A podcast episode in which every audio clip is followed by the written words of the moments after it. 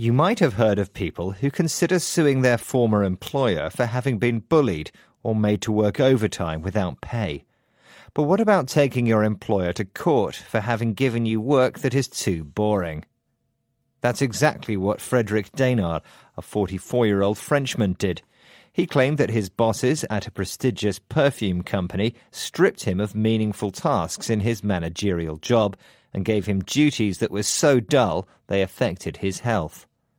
Desnard told French news agency AFP, I went into depression.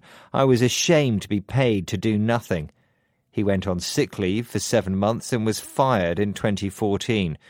The former employee wanted 360,000 euro in compensation.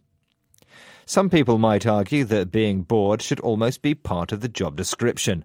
Lars Fredrik Svendsen, author of A Philosophy of Boredom and professor of philosophy at the University of Bergen, says most of the words for work in various languages tend to tell you that it's a really unpleasant phenomenon. The French word travail goes back to the tripalium. It was a word for a torture instrument.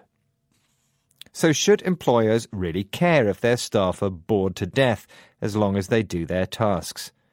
Svendsen thinks it is in their interest to have a stimulated workforce. The academic says employees who care about what they do tend to do a better job than those who don't. It will probably be wise for employers to at least facilitate some perception of meaning at work.